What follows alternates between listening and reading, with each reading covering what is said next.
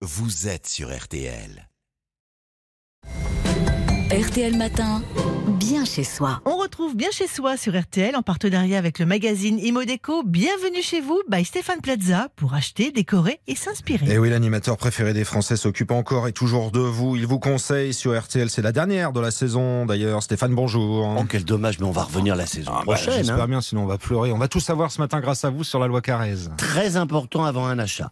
Entrée en application il y a 25 ans, la loi Carrez améliore la protection des acquéreurs et prévoit un mesurage obligatoire de toutes les superficies d'appartements, de locaux commerciaux et de certaines maisons sous condition. Deux critères sont à retenir. La loi s'applique pour tout bien supérieur ou égal à 8 mètres carrés et le seuil de calcul est d'une hauteur sous plafond de 1 mètre 80. Juste pour les biens immobiliers en copropriété. Alors expliquez-nous comment distinguer la surface privative, loi Carrez, de la surface habitable, loi Boutin? La surface privative ne concerne que les biens mis en vente. La surface habitable concerne les cessions comme les locations.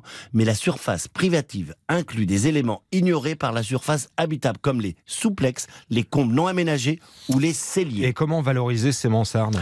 Les biens atypiques avec une superficie mansardée souffrent forcément d'une surface caresse plus petite. En cas de vente, il faudra appliquer une décote de 30% selon la hauteur de la mansarde. Est-ce qu'il y a un intérêt à bien vérifier les surfaces données? Oui, car durant les diagnostics, la superficie caresse peut laisser quelques surprises. Les biens récents sont livrés avec une tolérance de plus ou moins 5% de la superficie achetée. Ainsi, un promoteur peut livrer un appartement de 100 mètres carrés qui en fait en réalité 95 ou 105. C'est rare que ça soit plus grand. hein. Alors Stéphane, qu'est-ce qu'on fait en cas d'erreur sur les mesures? L'erreur est humaine, mais tolérée par les juges. En cas d'erreur sur la superficie caresse livrée avec le diagnostic, l'acheteur a un an pour se retourner contre le vendeur, uniquement dans le cas où la différence est supérieure à 5%. Dans ce cas, l'acheteur peut demander une indemnité au vendeur qui peut alors se retourner contre le mesureur, mais celui-ci ne sera condamné qu'à indemniser le vendeur sur sa perte de chance, c'est-à-dire peu. Et la loi, la loi Carrez, elle prévoit quoi pour les jardins, pour les terrasses, pour les balcons? Ces endroits ne sont ni des surfaces privatives ni des surfaces habitables. Une nuance tout de même, en cas d'installation d'une véranda, celle-ci est intégrée par la loi Carrez. Et qu'est-ce que prévoit le texte pour les dépendances?